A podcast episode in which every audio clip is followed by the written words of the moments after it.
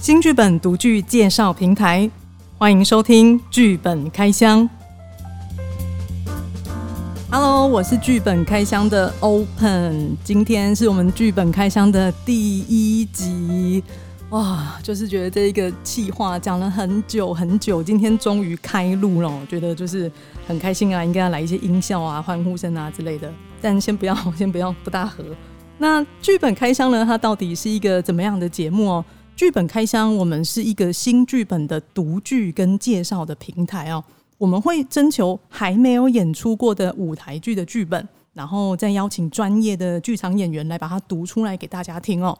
然后呢，我们也会呃邀请这个创作者的本人来跟大家聊一聊，说他写的这个故事，比如说他背后创作的理念啊，还是说有没有一些背后想要跟大家分享的小故事之类的。所以呢，如果你是对剧场有兴趣，你很喜欢听到很多。不一样的主题啊，然后有一些很新鲜的故事，或者是你喜欢听到没有人听过的故事，都很适合在这边跟我们一起来开箱剧本哦。好，那我们现在第一集要读的剧本呢，就是编剧汪君毅的独角戏《乐园》。Hello，君毅。Hello，嗨嗨嗨！我们的君毅呢，他虽然很年轻哦，他不管他这个视觉年龄还是他实际的年龄都很年轻哦。但是我们的汪君毅他非常的优秀，比如说呢，他有一个作品呃音乐剧《分手快乐》。这一个分手快乐呢，他当初呃就得到了新北市音乐剧节实境秀比赛首奖第一名哦。然后呢，他今年的一个新的作品《黑白》，他也得到广义基金会的金创奖的佳作。总而言之呢，就是四个字：年轻有为。我们欢迎君毅。title 很多的感觉，很棒吗？你跟得奖名字很长，title 也要很长啊，对不对？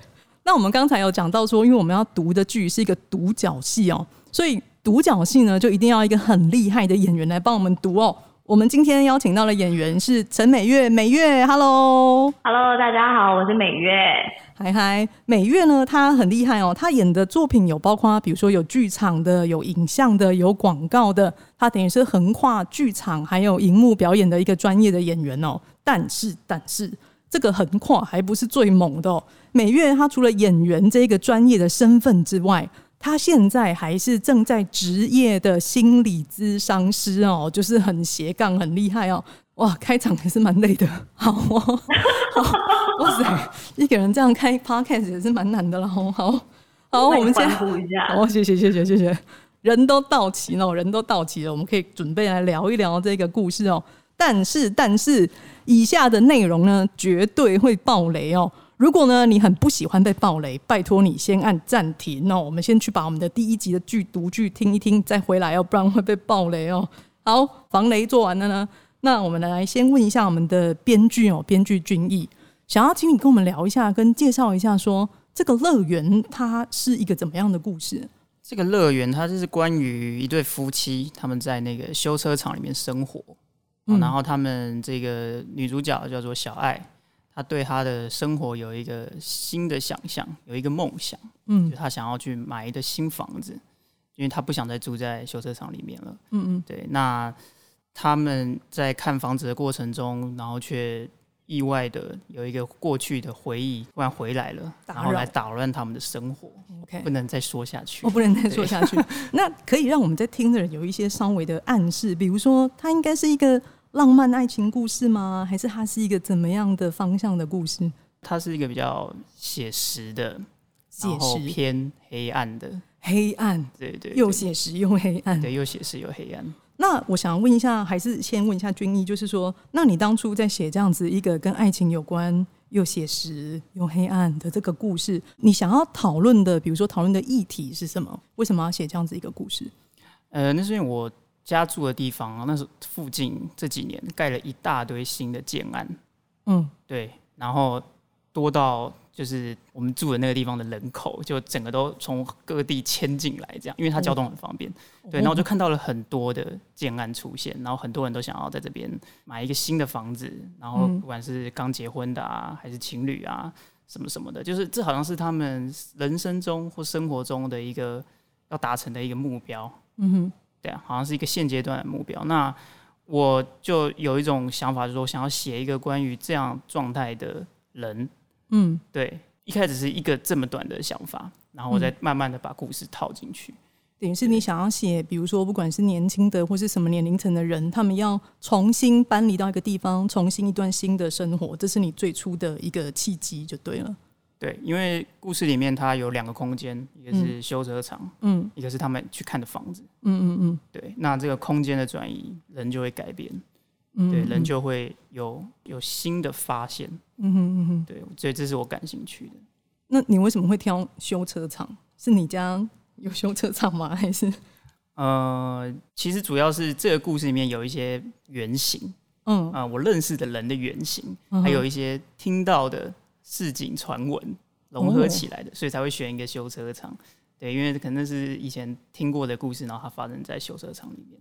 哦，对对对，然后再融合了一些我听到的传闻。嗯哼，对对，有点都市传说、都市传说的感觉。OK，所以是一个跟爱情有关、写实却又黑暗的都市传说，这样子。对。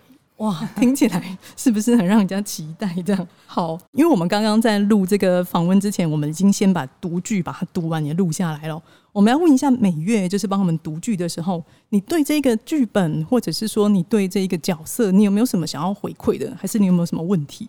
呃，我觉得这是一个很有味道的剧本，就是如果用一盘菜来比喻的话，它就是一盘。啊，很呛辣的三杯鸡。哇，呛辣三杯鸡，OK，嗯，我而且呃，就是这个三杯鸡里面，呃，应该是很对我的胃的部分，就是说，呃，你可以看到这个女主角小爱和她周围的不同角色之间的所有爱恨情仇，她还混杂了一点推理的乐趣在里面，嗯嗯嗯。嗯嗯嗯。然后包含刚刚就是君有提到，就是就是这几个空间的转换，我自己就是也有自己的一个怎么讲，就是如果从小爱的心灵里面，呃，我把我们把这些空间都收复起来，然后呃回到他的心里面去做一些做一些推断的话，很有趣诶，因为。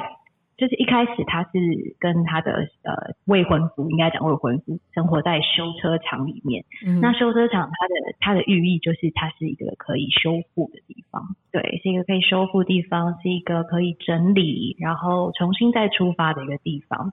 虽然里面黑黑的，然后油油的。而且有趣的事情是，就是这个修车厂的后面一直有很多的垃圾，嗯嗯嗯，然后那个垃圾就好像象征着就是他跟家治呃关系的问题，一直被堆在后面，一直就是在。可是他很努力的去修复新的客人来去修复的车子，把它弄得漂漂亮亮的出去。可是他一直其实这个空间，它一直象征着。这个女孩子知道他们的关系一直后面有一个东西都还还留在那里，一直没有丢掉，或是丢掉了之后又有新的要来，一直有个东西，就是它很像一个潜在的东西，一直一直处在那里，而她一直很渴望离开这个地方，去前往一个乐园，一个空的空间，一个那边都是充满她的想象，充满美好的空间。嗯嗯嗯，这是我转换去看到这个女孩子她心灵里面的呃架构吧。嗯嗯嗯嗯，就是对这个角色的话，我觉得呃，它就是一个很一个女性很心碎的故事哦，很心碎的故事。OK，所以从那个在吃这个三杯鸡里面去感觉到里面有让它很很辣的地方，可是辣就很有趣啊，因为辣是一种痛觉，就是你越觉得很辣，可是你还是想来吃。哇，我觉得这个这个分析很精辟耶，就等于是这个故事它是一个呛辣的三杯鸡，然后呢，你你明明吃它很辣很痛苦，可是你还是停不下来，你还是停不下来。君毅，你有这样子的感觉吗？还是你当初写的时候就是要给人家这种感觉，边吃三杯鸡边打字？会觉得这个女生还蛮 M 的哦，OK，哦，OK，是一个 M 的故事，OK，对对对对，外表里面超 M。哦，OK，好，我有感觉到我们这个故事越来越呛辣，越来越呛辣。就是有其他角色嘛？阿玲、佳子、长短脚跟叶芳琪，是男生群是阿玲、佳子，女生群是长短脚跟叶芳琪。然后他的 S 是往阿玲和长短脚那边去，嗯，他会骂他们，他会指使他们，这是外面的小爱。可是里面慢慢播养，总会发现里面的小爱是对于被伤害是有一种莫名的。痴狂或是成瘾，就是他会很渴望那个感觉。对，他的 M 是对家治还有叶芳琪。哦，OK OK，所以等于是他在故事里面，他对这些男性的角色，因为有一个是一直很暗恋他很久的一个男性，然后等于是他对他们是一个 S 的表现，这样，但其实他内心又被他的不管是他对她老公，或者是这个另外一个女生的这个折磨，而感到这种 M 的快感吗？该这么说吗？我觉得有，嗯，感觉他们越来越期待这个故事。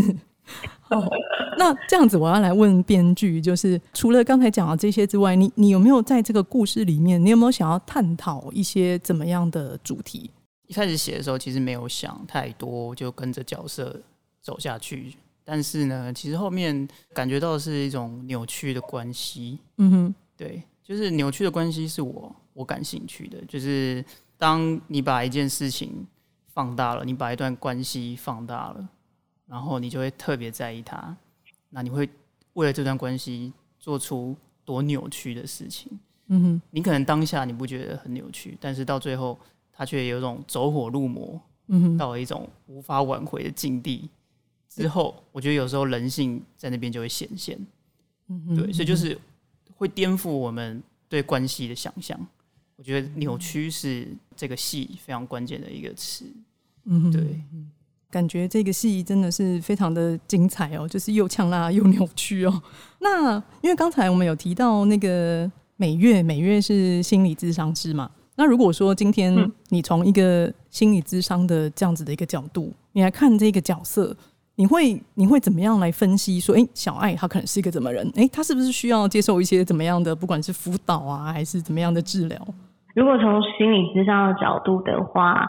呃，其实心理智商，我觉得带给我最呃美好的东西，就是它不会只是从社会上的价值观或是道德去看一个人，就我们会放下，比如说他为什么明明知道他的未婚夫杀人了，他还帮他毁掉这个证据，就我们会先把这个东西先移开，然后放在旁边，然后去好奇，去去问说是什么让他对爱。如此痴狂，是什么让他对受伤有一个这样的成瘾的程度？嗯，对，因为呃，不同的人来到智商室，每个人都有自己的故事，然后都有那种我明明知道这样不行，可是我真的没有办法控制我自己的部分。嗯嗯，对对对。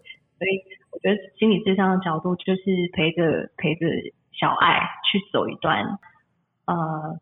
到最后，他不是买下了叶芳琪的房子，然后从叶芳琪的角度去看这个世界。这个时候，我我自己身为一个心理师，我就会很好奇的想问他说，是什么让他会想要买下他的房子，然后从他的眼中去看这样的世界？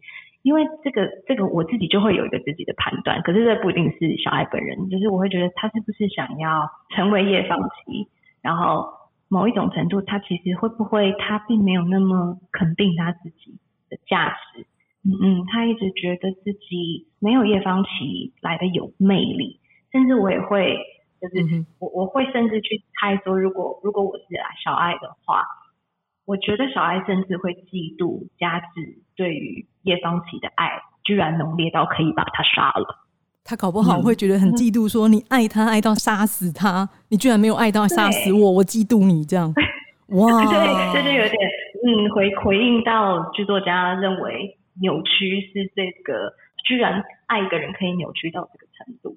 那如果说从心理这样角度的话，你就看到从这个扭曲里面回回到他自己身上。如果小爱他来到我面前，我可能真的也会很好奇，就是是什么让他嗯爱。加之爱到这么痴狂的程度，他甚至好像知道对方可以一直出轨，然后他也没有关系。他好像爱加之胜过爱他自己，他不能没有加之。这其实是一件蛮蛮需要去回来看看自己的一件事。哇，没有想到。君毅，你在写的时候，你有想到这个这么深层的东西吗？好像是每月写的。哦，我们今天发现，我们不止开箱剧本，我们还开箱剧作家，开箱剧作家。我觉得，因为每每月其实讲了很多后面的这一些心理的过程，我觉得是的确是我在当时写的时候的企图，想要让人家感受到的企图。就像刚刚说爱的方式，嗯，很多人以为爱的方式可能就是对对另外一半好，或者有什么什么都是一个正面的态度。可是其实杀了他也是一种爱的表现。嗯，对这件事情，他看似从社会上、从外表上看起来很扭曲、很不道德、不道德，然后在社会价值观上是没有办法被接受的。可是他其实暗藏的是，他对他有满满的爱。哦，对，所以传达的的确是这个东西。那我觉得最后他去买下叶芳琪的那个房子，从他的角度去看待这段关系，那也是一个极度的爱的表现。爱的表现就是他不在乎佳芝到底怎么想，他只要他爱他就好。他变成叶芳琪都无所谓。嗯哼嗯嗯。对，那时候是当初写这个时候，最后小爱他他有种成魔的那种状态，嗯嗯，去做这件事情。然后我们就看到一个人为爱可以做到什么程度。嗯哼嗯哼，对，就即使他很变态，他很不道德，但没有关系，因为这个角色他完成了他的这个使命，而且其实这个使命有时候跟价值无关。嗯哼，是他自己给他自己的一个使命，这样他对爱的诠释，或者是他对家之爱的表现，这样。对他反而自己完成了。OK，对，那那有时候这样的人的个性跟这样人的状态，他就会被很。凸显出来，我觉得，嗯哼嗯哼，对，嗯哼。那我要问君毅的是，你这个剧本是你什么时候写好的？是刚写好吗？还是？呃，这剧本本来是为了一个演出，一个演出写的，就是一个独白系列的舞台剧。嗯哼嗯，对。那它是它本原本是其中的一篇。嗯哼，对，那是为了那个戏写的其中一个段落。对，所以实际到时候要演出的时候，这个戏它是不会被演出的，这样吗？对，它不会被演出。因为要保留给每月这样子吗？对，没错。OK OK，那你你刚刚提到哇，那你刚刚提到的这一个独白的计划，你可以稍微帮我们说一下吗？就是如果说他今天他听完这个乐园，他觉得说哇塞，我今天听到这个声音版的乐园都很不错，那他想要看到实际的演出的话，他会是在什么时候？呃，我们这个独白的戏，它叫做独白时刻，它里面有三出女性的独白故事。对，会用独白的形式来讲述台湾女性的三个三个故事，这样。嗯对他们，他们会很亲密的在小剧场里面跟观众对话，很像在跟观众，很像你的朋友在跟你聊天，然后跟你讲了一些我我最近发生的事情的那种亲密感，舞台的亲密感，对，是这个戏的重点。嗯，等于是你进到剧场里面，你等于是听到这个角色跟你分享他的，不管是生活的片段还是怎么这种亲密的感觉，这样。对。是在哪一个剧场演出？他在孤岭街小剧场，已经是在十一月的六号跟七号。好，我们这个不会被罚钱哦，我们可以工商没问题哦。我们这个就是刚刚说独白时刻哦，是在十一月六号跟七号在孤岭街小剧场哦。好，我们现在来到最后面的最刺激的部分。如果要请两位用一句话来形容乐园这个故事，或者是描述它，你们会怎么样来形容？君毅，君毅。